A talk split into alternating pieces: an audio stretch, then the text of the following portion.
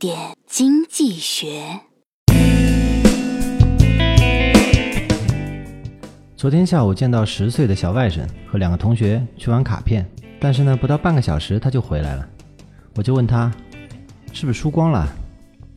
没想到他居然语重心长地说：“见好就收吧。” 哎，所谓见好就收，落袋为安，居然是连十岁小孩都知道的道理。在经济学上，这被称之为确定效应。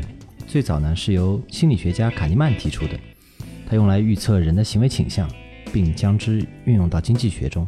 正所谓二鸟在林，不如一鸟在手。在确定的收益和赌一把之间，多数人会选择确定的收益。当处于收益状态时，大部分人都是风险的厌恶者，往往小心翼翼，喜欢见好就收，害怕失去已有的利润。所以我们在投资时要当心赔则托，赢必走的卖出效应，不妨提前想办法对冲风险。